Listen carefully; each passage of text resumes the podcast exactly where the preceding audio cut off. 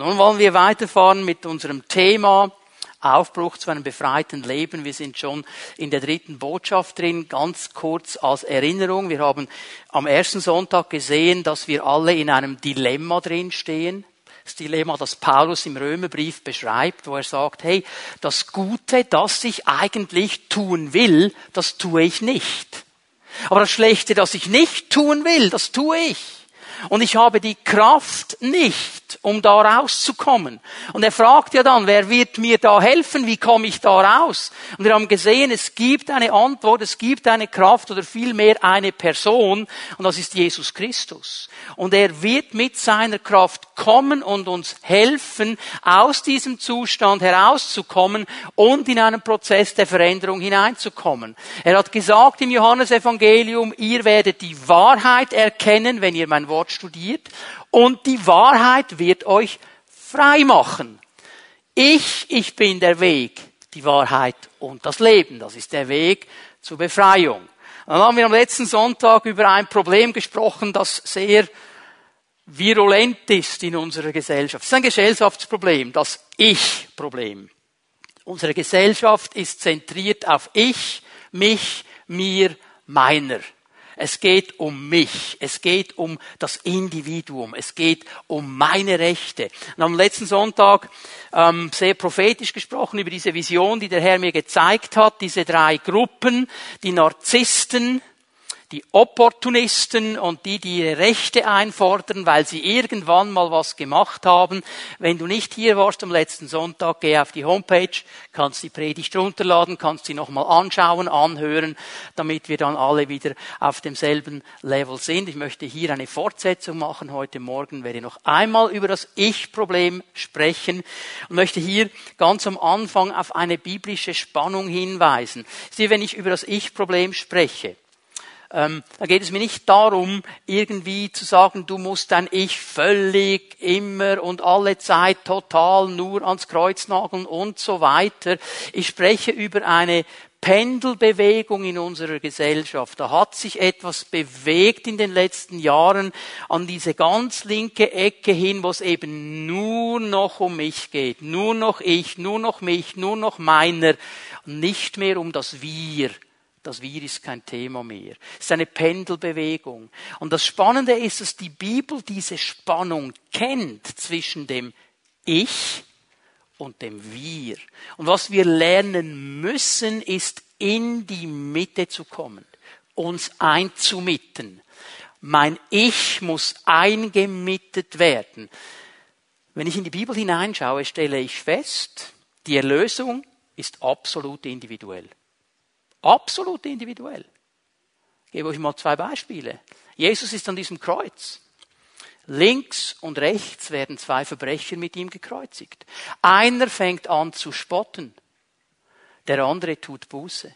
Er sagt, Jesus, wenn du in dein Reich kommst, denk an mich. Denk an mich. Und Jesus sagt ihm, ich sage dir, heute wirst du, du, individuell, du mit mir im Paradiese sein. Ganz individuell. Apostelgeschichte 2. Jeder, der den Namen des Herrn anruft, wird errettet werden. Ganz individuell.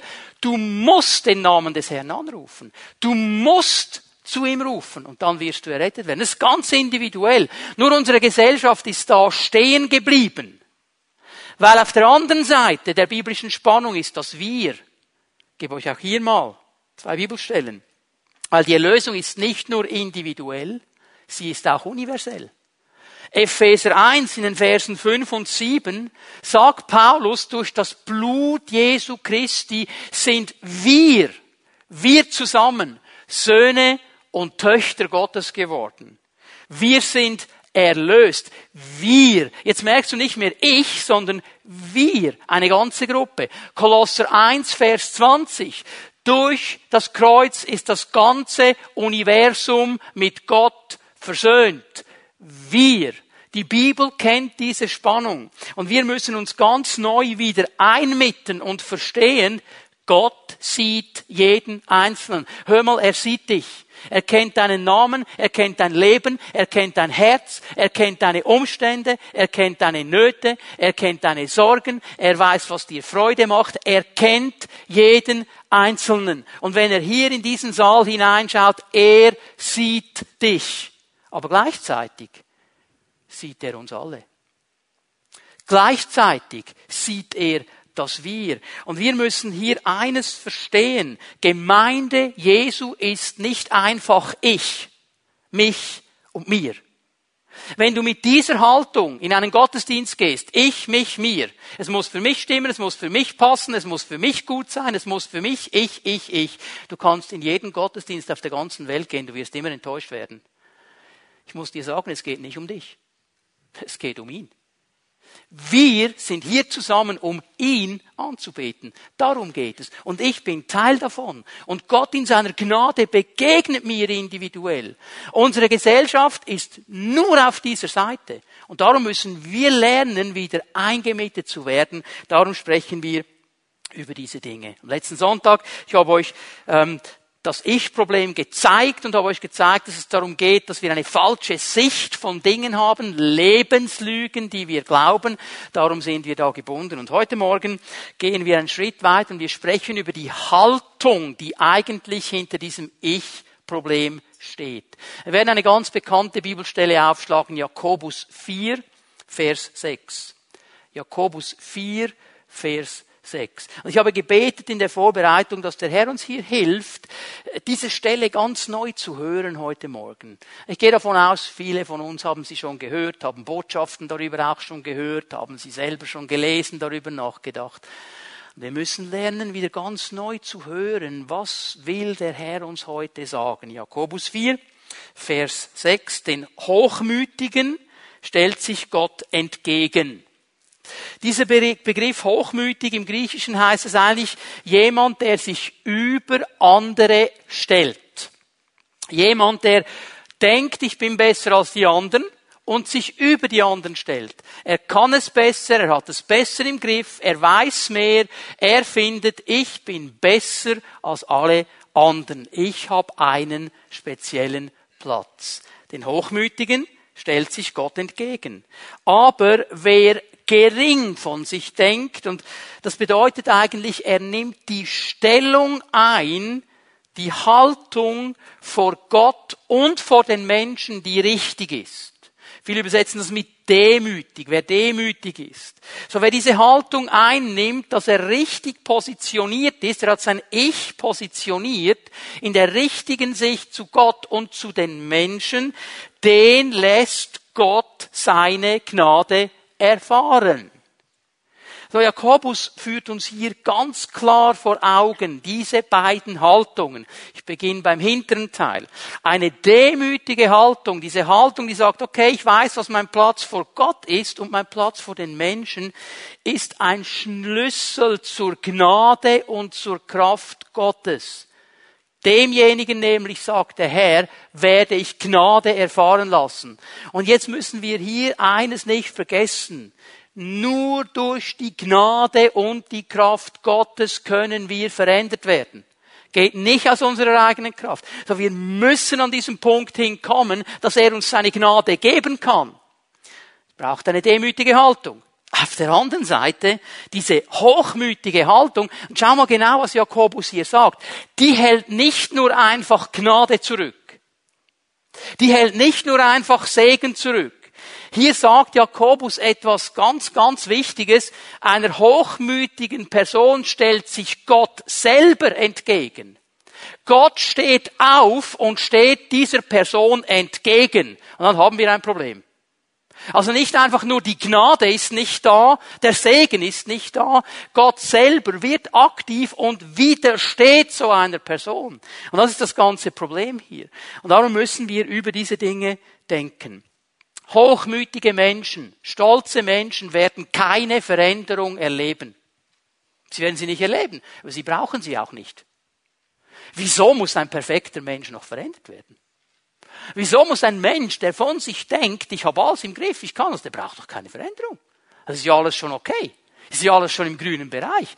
Der wird keine Veränderung erleben. Aber demütige Menschen, die ihren Platz richtig einnehmen vor dem Herrn und vor den anderen Menschen, die werden aufgrund der Gnade Gottes diese Veränderung auch erleben können. Und ich möchte euch schnell zwei Bilder zeigen, damit wir verstehen, was der Zusammenhang mit dem Ich-Problem ist. Darf ich mal die Folie sehen mit dem Stolz? Das ist die Haltung eines stolzen Menschen. Ich zuerst groß geschrieben. Und dann er irgendwo hinten dran auch noch. Ist ein frommer, stolzer Mensch, der sagt, ich kann alles im Griff, ich kann alles, ich bin alles, ich bin perfekt. Und der Herr ist auch noch da, so ganz, ganz irgendwo weit draußen, okay? Und wenn es dann wirklich nicht mehr geht, dann könnte ich mal drüber nachdenken, ihn noch zu rufen. Das ist diese stolze Haltung. Ich, ich, ich, ich und irgendwo der Herr doch auch noch. Die Demut, darf ich die andere Folie sehen? Demut könnten wir so definieren. Er groß geschrieben und dann ich. Er und ich. Ein Mensch, der verstanden hat, ich kann nur aus der Gnade Gottes leben. Also alle Eriche unter uns, die haben es schon mal gut. Die sind schon mit ihrem Namen daran erinnert. Erich, er und ich. Darum geht es. Immer wieder zu verstehen, er, er, um ihn geht es. Und das wollen wir lernen. Und bevor ich weitergehe, möchte ich ganz kurz den Begriff äh, Hochmut, Stolz ein bisschen definieren, auch von der Bibel her. Und ich werde etwas sagen, was uns vielleicht im ersten Moment ein bisschen schockiert. Die Bibel kennt zwei Arten von Stolz. Die Bibel kennt zwei Arten von Stolz. Es gibt einen gesunden, guten Stolz. Boah, denkst du, kann doch gar nicht gehen. Was meint er damit? Gesunder, guter Stolz. Es ist ein gesunder Selbstwert. Eine Person, die weiß, wer sie ist vor Gott. Eine Person, die sich an einer gelungenen Arbeit freuen kann, weil sie weiß, ich konnte das ja nur tun wegen der Gnade Gottes. Ich konnte es ja nur, weil er es mir geschenkt hat. Ein Mensch, der sich auch freut am Erfolg anderer. Ich gebe euch hier zwei Bibelstellen, Schreibt sie euch auf, ich werde sie nicht zitieren hier, könnt sie dann zu Hause lesen. Galater 6, Vers 4 ist eine dieser Bibelstellen. Und 2. Korinther 7, Vers 4, da sagt doch Paulus den Korinthern, ich bin stolz auf euch. Ich bin stolz auf euch. Das habt ihr gut gemacht. Wir wissen, die Korinther, die haben viele Dinge nicht so gut gemacht, aber hier eine Sache, die haben sie gut gemacht. Und er sagt, ich bin stolz. Und ich habe das gestern ein bisschen erlebt, dieser gesunde Stolz, dieser gute Stolz. Wir waren eingeladen gestern Nachmittag am Übungskurs unserer jüngsten Tochter, die lernt Koch. Und jetzt haben sie so einen Übungskurs gehabt und haben da gekocht und Dinge bereit gemacht für Familienangehörige und Freunde. Und dann bin ich da anmarschiert und im, gleichen UK waren auch die Leute, die im Service die Lehre machen. Und das erste, was ich sehe, ist eine junge Dame aus der Gemeinde, die eine Servicelehre macht. Und die hat uns so freundlich begrüßt und uns wurde gleich warm ums Herz. Und dann kam unsere Tochter und die hat gekocht. Und dann hatte ich so einen richtigen Stolz. Einen Vaterstolz. Einmal so einen natürlichen Vaterstolz über meine natürliche Tochter, habe mich gefreut an dem, was sie gemacht hat. Und dann auch einen geistlichen Vaterstolz, dass wir so tolle junge Damen in der Gemeinde haben, die einem so begrüßen können, dass einem warm wird ums Herz.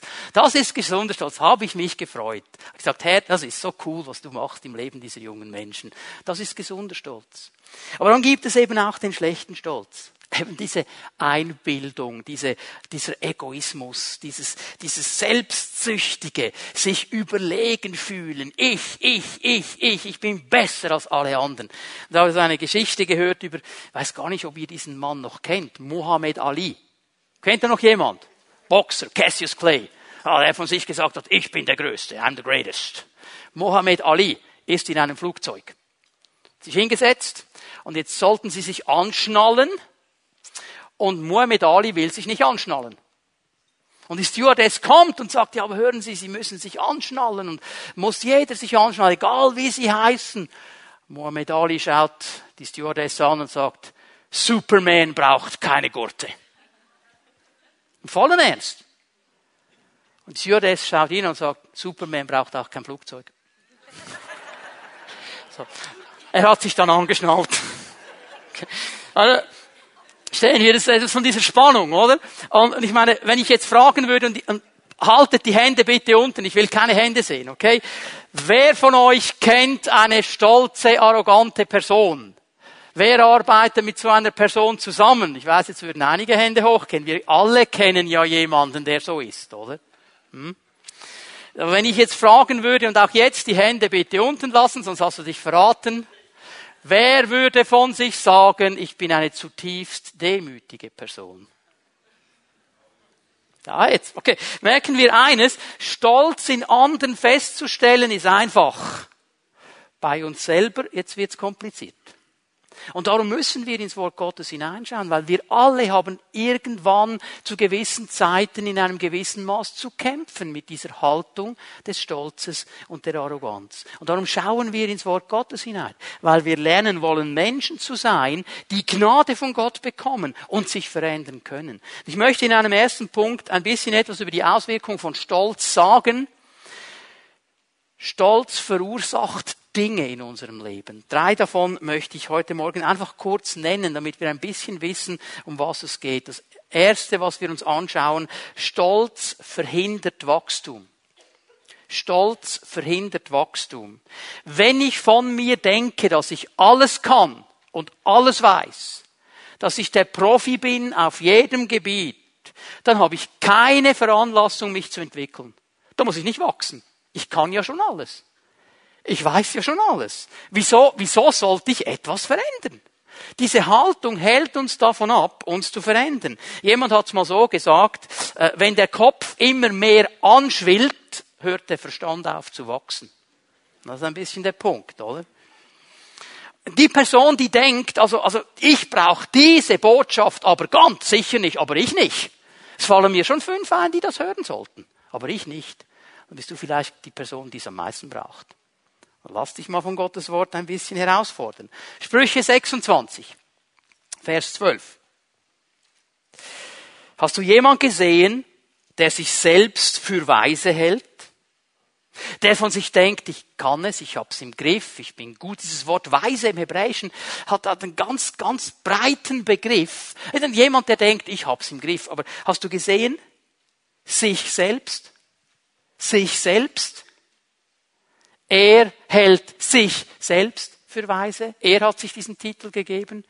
Für einen Dummen, für einen Toren gibt es mehr Hoffnung als für ihn. Für einen Dummen gibt es mehr Hoffnung. Also die Bibel sagt hoffnungslos. Eine stolze Person, die sagt, ich bin weise, ich sehe mich selber als weise, sie überschätzt sich. Sie hat keine Schwächen, sie macht keine Fehler. Das ist eine Person, die sagt das dann so, also, wenn mir ein Fehler bewusst wäre, würde ich schon daran arbeiten. Aber mir ist nichts bewusst. Bei mir ist alles gut. Alles im roten Bereich. Ich habe nichts falsch gemacht. Sprüche 10, Vers 17. Lese das ist der Menge Übersetzung. Wer Zurechtweisung oder die Mahnung beachtet, wer sich etwas sagen lässt, befindet sich auf dem Wege zum Leben. Wer aber Warnungen unbeachtet lässt, geht irre. Er wird irgendwo in die Irre gehen. Er wird vom Weg abkommen. Der stolze Mensch lässt sich nichts sagen. Der braucht keine Mahnung. Er braucht keine Hilfe. Er hat ja alles im Griff. Und er steht in der Gefahr, irgendwo sich zu verfranzen.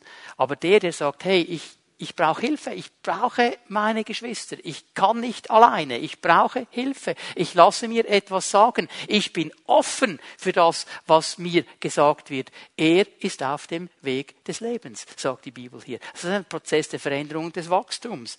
Stolz hält uns so oft zurück, Hilfe anzunehmen oder Hilfe zu suchen wenn ich ein Problem habe, in meiner Ehe, in meinen Finanzen, in der Familie, Erziehung, was auch immer, und keine Hilfe suche, ist nichts anderes als Stolz.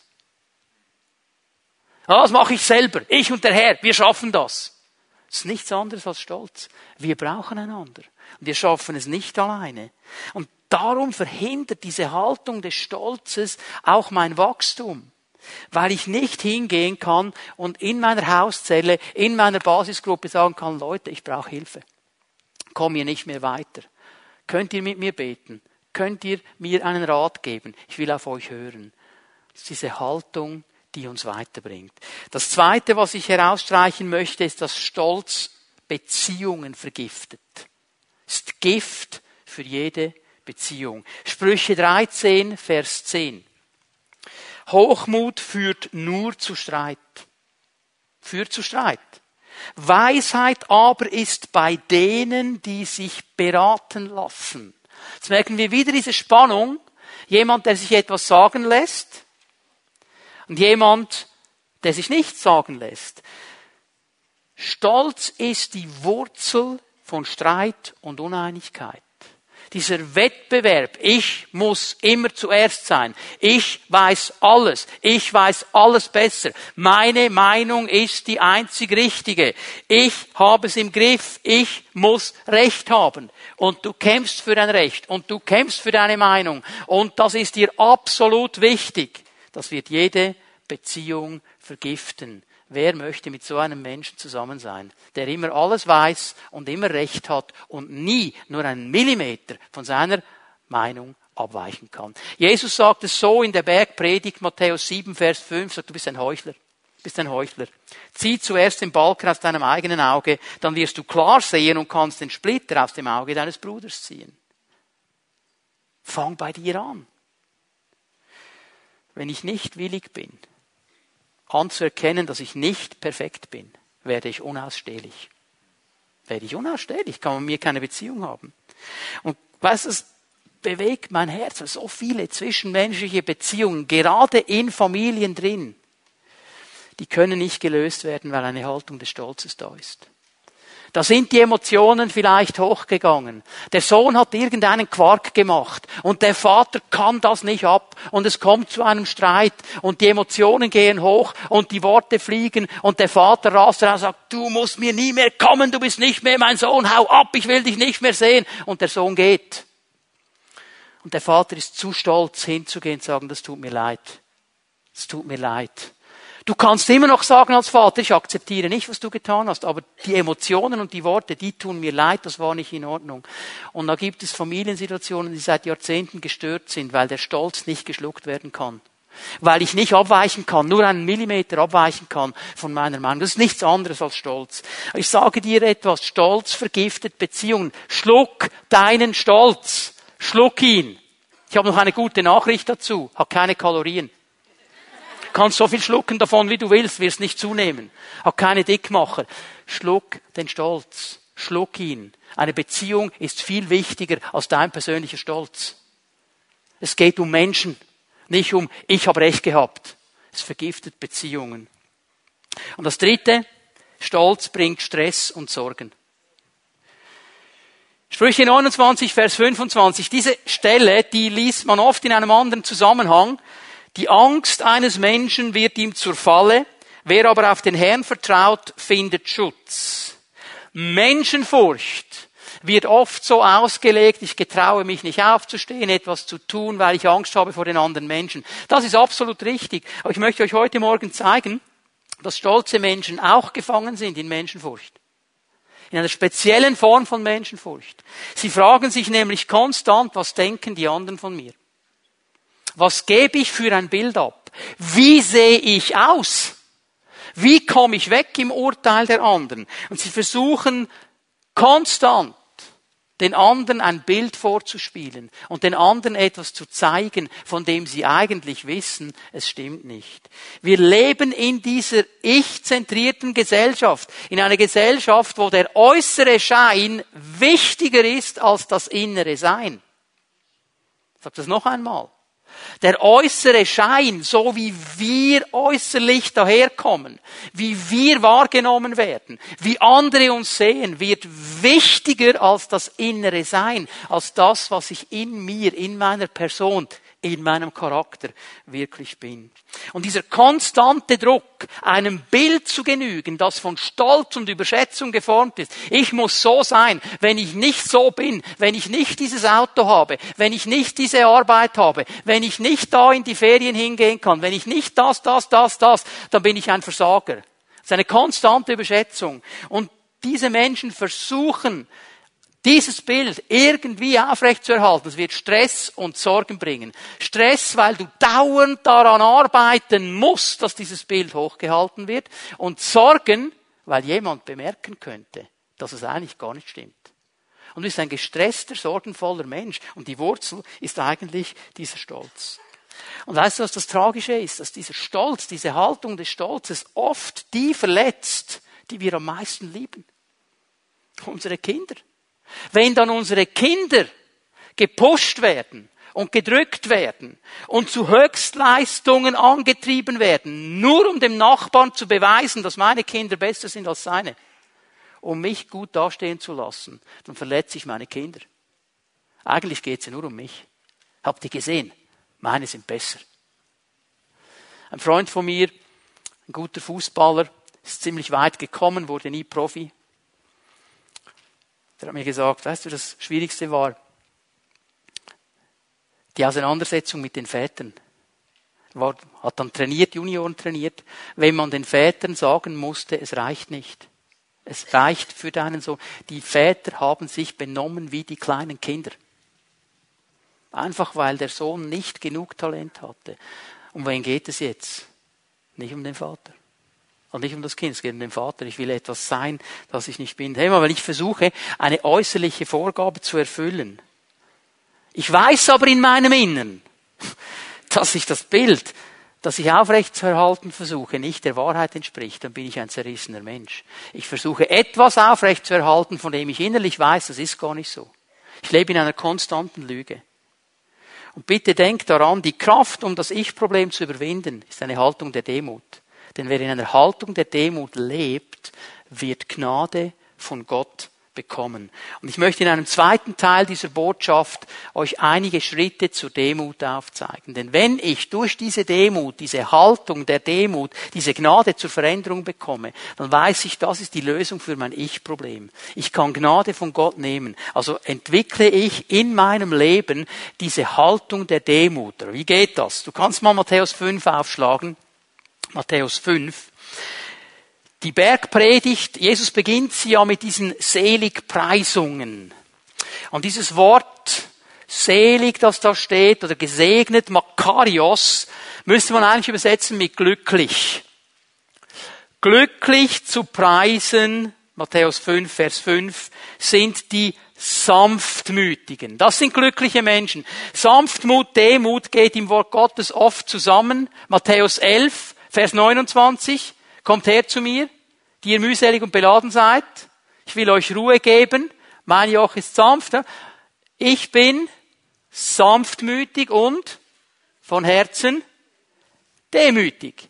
Geht zusammen, okay? Also hier sagt Jesus, solche Menschen sind glücklich, sie werden die Erde als Besitz erhalten. Sanftmut und Demut ist das Zeichen eines emotional gesunden, mündigen Menschen. Jemand, der gesund geworden ist in seinen Emotionen, der mündig geworden ist, der erwachsen geworden ist. Stolz ist das Zeichen eines emotional unsicheren Menschen. Er ist in sich emotionalich sicher. Darum muss er sich irgendwas beweisen und vor allem auch den anderen.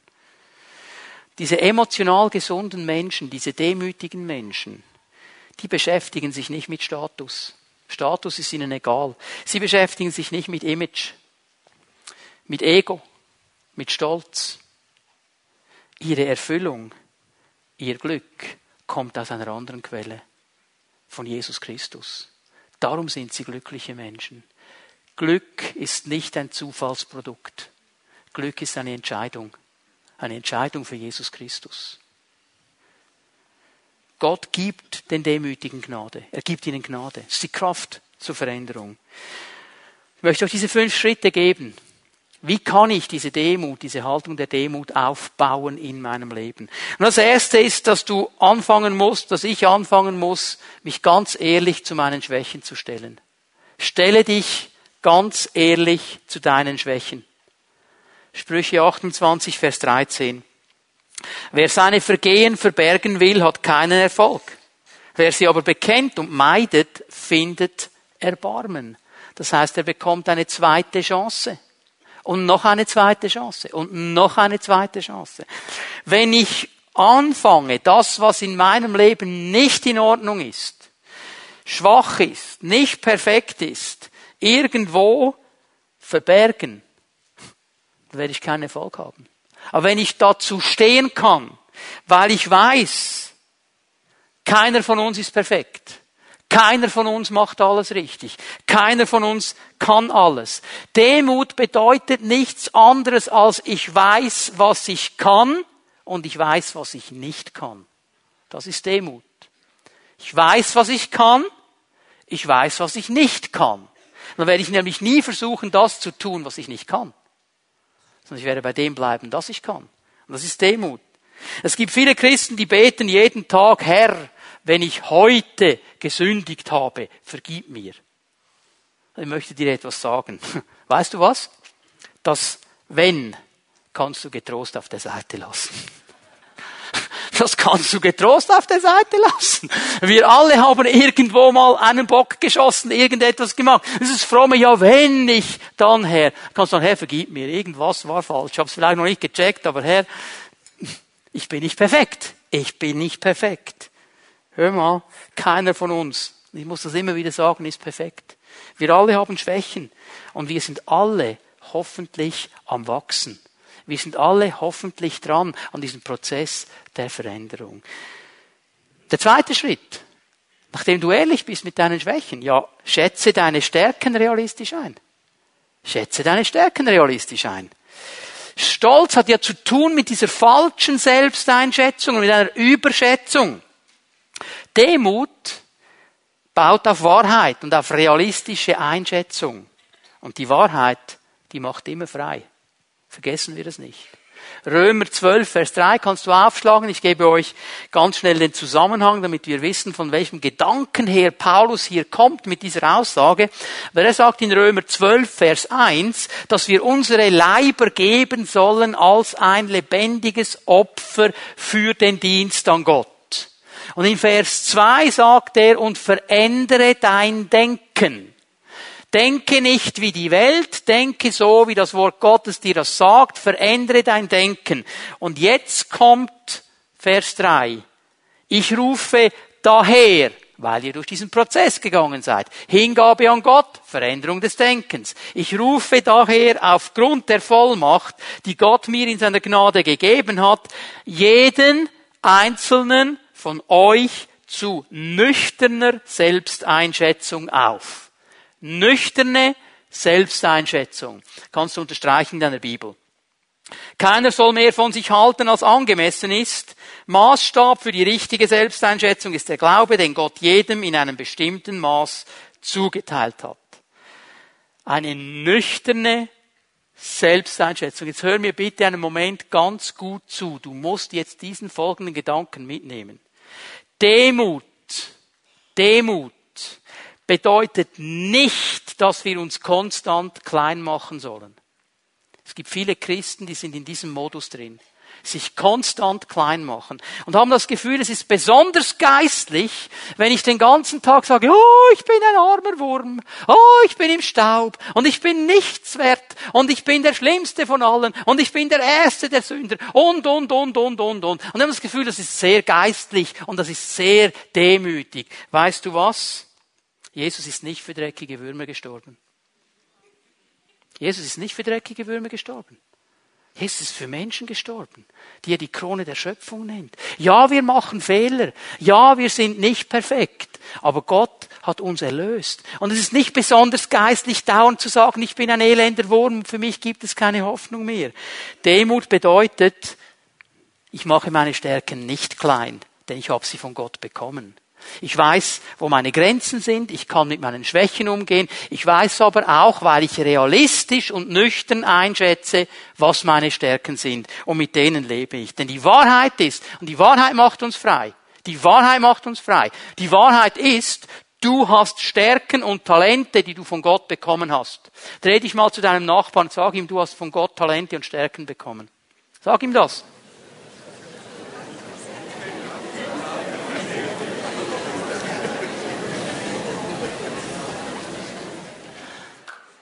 Und weil du diese Stärken bekommen hast, und weil du diese Gaben bekommen hast, gibt es Gebiete in deinem Leben, wo du talentiert bist, wo du etwas gut machst. Aber es gibt auf der anderen Seite auch die Gebiete, wo du schwach bist. Und du musst beide Gebiete richtig einschätzen, um diese Haltung der Demut richtig einzunehmen. Ich habe so eine äh, putzige Geschichte gelesen von einem kleinen Mädchen, das sich ein Glasse gegönnt hat. Sie kommt an diesen Glassestand und sie gibt eine riesen Bestellung auf. Und der Verkäufer, der tut da das Glasse auf das Gorne und schaut das kleine Mädchen an und irgendwann sagt er, ja, aber so ein kleines Mädchen wie du, Kannst du überhaupt so ein großes Glasse essen? Du bist so klein. Und die, das kleine Mädchen schaut ihn an und sagt, ich bin innerlich viel größer als äußerlich. Darum geht es, okay? Diese innerliche Stärke, die muss ich ja nicht allen zeigen, die muss ich nicht produzieren den ganzen Tag. Ich weiß, das hat Gott mir gegeben, darum lebe ich darin und schätze das ein. Stolz ist dann, wenn ich vorgebe, äußerlich größer zu sein, als ich es innerlich bin. Das ist Stolz. Dann spiele ich nämlich etwas. Jetzt gebe ich euch mal die Stelle aus Galater 6, Vers 4. Vielmehr soll jeder sein eigenes Tun überprüfen. Selbsteinschätzung dann kann er sich mit dem rühmen, was er selbst tut und muss sich nicht mit anderen vergleichen. Dann kommst du aus dem Wettbewerb rauf, du darfst dich selber prüfen, geh vor den Herrn, frag ihn, er sagt dir das gerne. Und weißt du, was das Genialste an der Sache ist? Du hast eine Hauszelle, eine Basisgruppe. Dann darfst du mal hingehen und sagen, hey Leute, ich habe gebetet und ich habe den Eindruck, dass der Herr mir das gesagt hat. Könnt ihr meine Selbsteinschätzung auch sehen? Könnt ihr es stützen? Und das ist das Beste, was du tun kannst, weil die sagen dir gerne, ob das so ist oder nicht. So, das dritte, der dritte Schritt, sei dankbar für das, was gelingt. Sei dankbar für das, was gelingt. Seine Haltung der Dankbarkeit, die verstanden hat, ich habe alles von Gott bekommen. 1. Korinther 4, Vers 7. Hier muss Paulus den Korinthern sagen, was bringt dich dazu, so überheblich zu sein? Ist nicht alles, was du hast, ein Geschenk? Ist ein Geschenk von Gott. Wenn es dir aber geschenkt wurde, warum prahlst du dann damit, als hättest du es dir selbst zu verdanken? Du hast es Gott zu verdanken dann kannst du dankbar sein. Alles, was ich habe, ist Geschenk. Wir sind in einem konstanten Wettbewerb in unserer Gesellschaft. Konstant vergleichen mit anderen, konstant, wie schneide ich ab und vergessen, dass es Geschenk Gottes ist. Da kommt jemand und sagt, ich habe diese Firma mit meinen eigenen Händen aufgebaut. Von wem hast du die Hände? Ich hatte diese brillante, geniale Idee für dieses neue Produkt. Wer hat dir deinen Verstand gegeben? Denk mal darüber nach. Das ist alles Geschenk Gottes. Hör mal, meine Energie, mein Elan, meine Talente, alles, was ich habe, Geschenk Gottes. Ist nur Geschenk von Gott. Meine DNA, meine Gene, meine Chromosome, wo ich geboren wurde, in welche Familie ich geboren wurde, wann ich geboren wurde, ist alles Geschenk Gottes. Hatte ich nichts dazu beizutragen. Also ich kann nicht sagen, ja, hallo, Moment, jetzt mal her ich möchte gern ein bisschen andere DNA und die Chromosome noch ein bisschen ändern und ich würde gerne da wohnen und nicht da und diese Familie. Dankeschön. Vergiss es. Es ist alles Geschenk Gottes. Und es ist gut, wenn wir das wieder als Geschenk anfangen zu sehen. Und weißt du, was das Beste ist, was ich tun kann mit diesem Geschenk Gottes? Ich fange an, damit zu dienen und schenke es Gott zurück. Das ist das Beste, was ich tun kann, wenn ich das Geschenk zurückschenke. Und das ist mein nächster Punkt. Diene anderen uneigennützig. Haltung der Demut, diene anderen uneigennützig. Jetzt muss ich nochmal auf das Thema zu sprechen kommen, das ich kurz angetönt habe. Unsere Gesellschaft und in unseren Medien wird extrem viel von Depression und Burnout gesprochen. Ich möchte euch hier einen Zusammenhang aufzeigen, der mich getroffen hat. Spezialisten Psychologen und so weiter, die sprechen davon, dass Depression, Burnout epidemische Ausmaße angenommen hat über die letzten Jahrzehnte. Vor allem, mich beschäftigt das, Geschwister, mich beschäftigt das, vor allem unter Kindern und Jugendlichen. Kinder, Jugendliche fallen in Depression und Burnout. Immer mehr. Die Gefahr, sagen diese Spezialisten, ist heute zehnmal größer, dass jemand eine Depression, ein Burnout bekommt, als zur Zeit unserer Großeltern. Hier hat sich etwas völlig verändert. Und das Wichtige für uns ist jetzt Folgendes. Diese Forscher, die sagen, diese Zunahme der Depression hat einen Zusammenhang einmal mit historischen Veränderungen in unserer Wirtschaft, in unserer Arbeitswelt. Es war bis vor 150 Jahren vielleicht, ich schätze jetzt mal über den Daumen, normal, der Vater hat zu Hause gearbeitet, war auch präsent, war da. Dann kamen irgendwann die Firmen, die großen Firmen, dann kamen die Schichtarbeiten. Der Vater wurde absent, war nicht mehr da, die Familienstrukturen wurden auseinandergerissen. Es kam zu Ballungszentren in den Städten, man ist da hingezogen, hat vielleicht unter der Woche gearbeitet, kam nur am Wochenende nach Hause. Die die Familienstruktur wurde aufgehoben. In meiner Klasse, erste, zweite Klasse, wir hatten mit 35 Kindern ein Kind mit einem Schlüssel. Das heißt, die Eltern waren nicht zu Hause über das Mittag, über Mittag. Das war das einzige Kind. Und das komisch, das war für uns komisch, für uns alle. Dass dieses Kind einen Schlüssel hat und zu Hause selber eine Pizza wärmen muss. Ich wage mal zu behaupten, heute ist es wahrscheinlich umgekehrt. Unter 35 hat eines keinen Schlüssel. Hier haben sich Familienstrukturen auch verändert, historische Veränderung, aber dann eben auch zusammen noch die gesellschaftliche Veränderung, wo die Zentrierung auf das Individuum kam. Ich, mich, mir, meiner. Und man nur noch sich selber sieht. Und diese beiden Dinge haben dazu geführt, dass diese Depressionen und die Burnouts so epidemisch zugenommen haben. Ich sag's mal so. Depression ist Resultat unserer Ich-Gesellschaft. Hat einen starken Zusammenhang. Was ist das Beste für mich? Was will ich? Es geht um mich. Wie komme ich an mein Ziel? Wie schaffe ich's? Ich, ich, ich, ich, ich, ich sehe nur noch mich.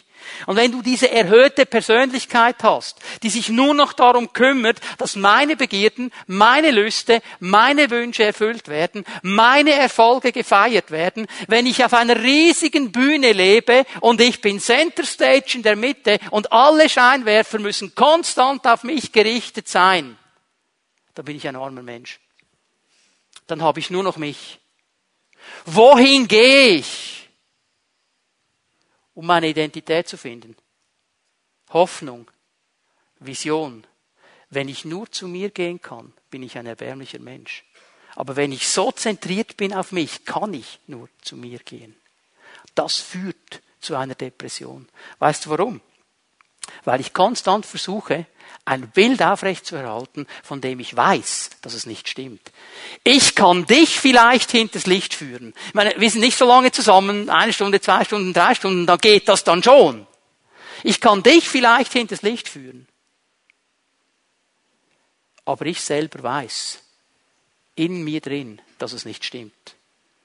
Und es wird mich aushöhlen und in eine Depression hineinbringen. Ich sehe nur noch mich. Ich sehe nur noch mich. Und Menschen, die sich nur um sich drehen, die öffnen die Türe für Depression und Burnout. Sie sehen nur noch sich. Und weißt du, was mich begeistert hat? All die Leute, diese Therapien anbieten, diese Psychologen, Therapeuten, die haben eine Sache herausgefunden in der Therapie von depressiven Menschen. Weißt du, was der erste Schritt ist, das sie machen mit diesen Menschen? Sie leiten sie an, anderen zu helfen. Sie leiten sie an, anderen zu dienen. Also wir müssen sie von dieser Ich-Zentrierung wegnehmen und wieder die anderen sehen lassen und sie anleiten, dem anderen uneigennützig etwas Gutes zu tun. Und dann haben die noch etwas herausgefunden. Hey, Psychologie ist ja interessant, oder? Wisst ihr, was sie herausgefunden haben? Je mehr ich anderen diene, desto mehr komme ich aus meinem Tief heraus. Warum?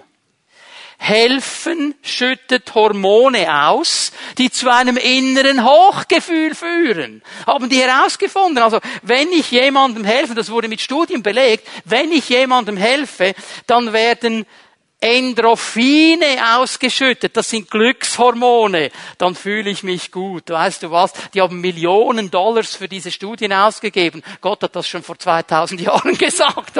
Es wäre eigentlich so einfach. Aber das ist der Schlüssel daraus, wieder die anderen zu sehen. Hey, lass uns mal Philipper 2 aufschlagen. Philipper 2 ab Vers 3. Rechthaberei, Überheblichkeit dürfen keinen Platz bei euch haben. Vielmehr sollt ihr demütig genug sein, von euren Geschwistern höher zu denken als von euch selbst.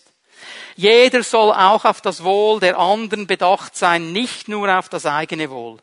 Das ist die Haltung, die euren Umgang miteinander bestimmen soll. Es ist die Haltung, die Jesus Christus uns vorgelebt hat. Jesus hat diese Haltung gelebt. Er ist das riesengroße Vorbild. Fang an, von dir wegzuschauen. Schau weg vom Ich und schau auf die anderen. Konzentrier dich auf das Wir. Konzentrier dich auf die Leute, die um dich herum sind.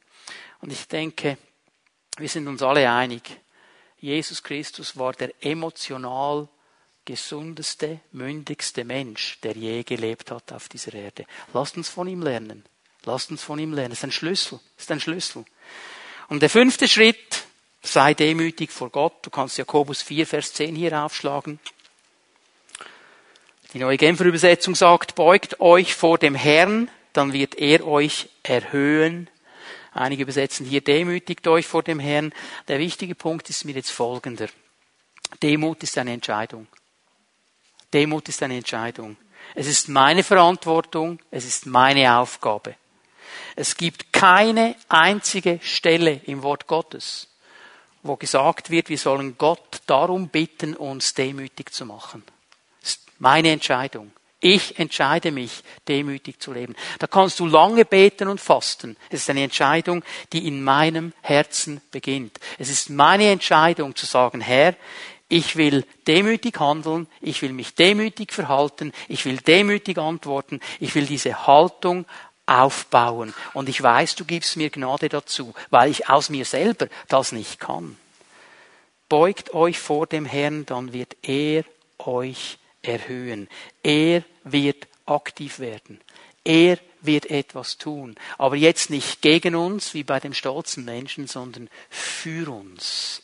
Er wird uns erhöhen. Er wird kommen. Ich möchte dich ermutigen heute Morgen, einen klaren Schritt zu tun. Jede Reise beginnt mit dem ersten Schritt. Und wenn du merkst, hier sind diese Tendenzen in meinem Leben, ich möchte da Veränderung, ich möchte da raus, ich möchte da mich entwickeln in den, in, in den Menschen hinein, den Gott sieht in meinem Leben, dann mach heute Morgen deinen ersten Schritt komm da raus. Und Gott wird Gnade geben. Gott wird Gnade geben. Ich möchte bitten, dass die Lobpreise sich bereit machen. Darf ich euch einladen, dass wir alle miteinander noch einmal aufstehen, noch einmal in die Gegenwart Gottes gehen. Und wir werden den Gottesdienst heute Morgen ein bisschen speziell abschließen, genauso wie der Herr mir das gesagt hat möchte bitten, dass die Lobpreisgruppe schon mal beginnt zu spielen, uns hineinnimmt in die Anbetung, in den Lobpreis. Ich bitte, dass die Zellenleiter, die hier sind, auch gleich nach vorne kommen. Kommt bitte gleich jetzt nach vorne und macht euch bereit, mit Menschen zu beten. Ich möchte mal hineinfragen heute Morgen. Ist jemand hier, der Schmerzen oder ein Gebrechen hat an den Gelenken, Knie, Ellbogen, einfach Gelenke. Ist jemand hier? Darf ich mal die Hand sehen der Leute? Okay, gut. Es sind Menschen hier heute Morgen, die immer wieder mit Kopfweh zu kämpfen haben, Druck im Kopf wie Migräne, das kommt so wie ein Anfall auf dich. Sind solche Menschen hier heute Morgen? Darf ich mal die Hände sehen? Ja, danke schön. Rückenschmerzen. Darf ich auch mal die Hände sehen? Okay. Ähm, Verdauung, Probleme mit dem Magen, wie ein Knollen, wie ein Kloß im Magen immer wieder so. Okay? Also, der hat mir etwas gezeigt heute Morgen. All diese Dinge können, ich habe nicht gesagt müssen, okay, können in Zusammenhang stehen mit einem Anteil von Stolz in deinem Leben wo du selber trägst, was du dem Herrn geben könntest und der Rücken wird langsam aber sicher krumm. Wo du selber die Wege gehst und trägst, was der Herr tragen möchte und mit dir gehen möchte und deine Gelenke werden langsam mühe. Wo du dir selber den Kopf zerbrichst über die Dinge, über die Gott sich eigentlich den Kopf zerbrechen würde. Weil dir auf dem Magen liegt, was du versuchst zu ändern, aber nicht ändern kannst. Und der Herr hat mir gesagt heute Morgen, ich möchte einen Vorschub an Gnade geben. Ich möchte solche Menschen berühren heute Morgen. Und ich möchte sie locken, Menschen der Demut zu werden. Ich möchte sie, ich möchte um sie werben, dass sie Menschen werden, die meine Gnade erleben. Ich gebe ihnen Gnade im Vorschub weil ich möchte, dass sie Entscheidungen treffen. Und wenn wir jetzt miteinander noch einmal in die Anbetung, in den Lobpreis gehen, dann möchte ich euch, die ihr die Hände erhoben habt, bitten, nach vorne zu kommen. Und die Geschwister hier vorne werden mit euch beten. Und ich weiß, es ist im ersten Gottesdienst schon geschehen, dass Menschen geheilt werden auf der Stelle. Markus hat das gesagt von den Zeugnissen im ersten Gottesdienst. Ich möchte auch all diejenigen einladen, die sagen, also gut, irgendwie, mein Magen ist in Ordnung, Rücken ist gut, Gelenke gut, Kopf gut, alles in Ordnung, aber ich merke trotzdem, ich muss einen Schritt machen mit dieser Haltung der Demo. Du darfst selbstverständlich auch kommen. Kein Problem. Okay? Der Herr ist hier, seine Gnade ist hier, seine Kraft ist hier. Ben, leite uns bitte in die Anbetung, den Lobpreisen, die dürfen kommen und die Gnade Gottes in Empfang nehmen.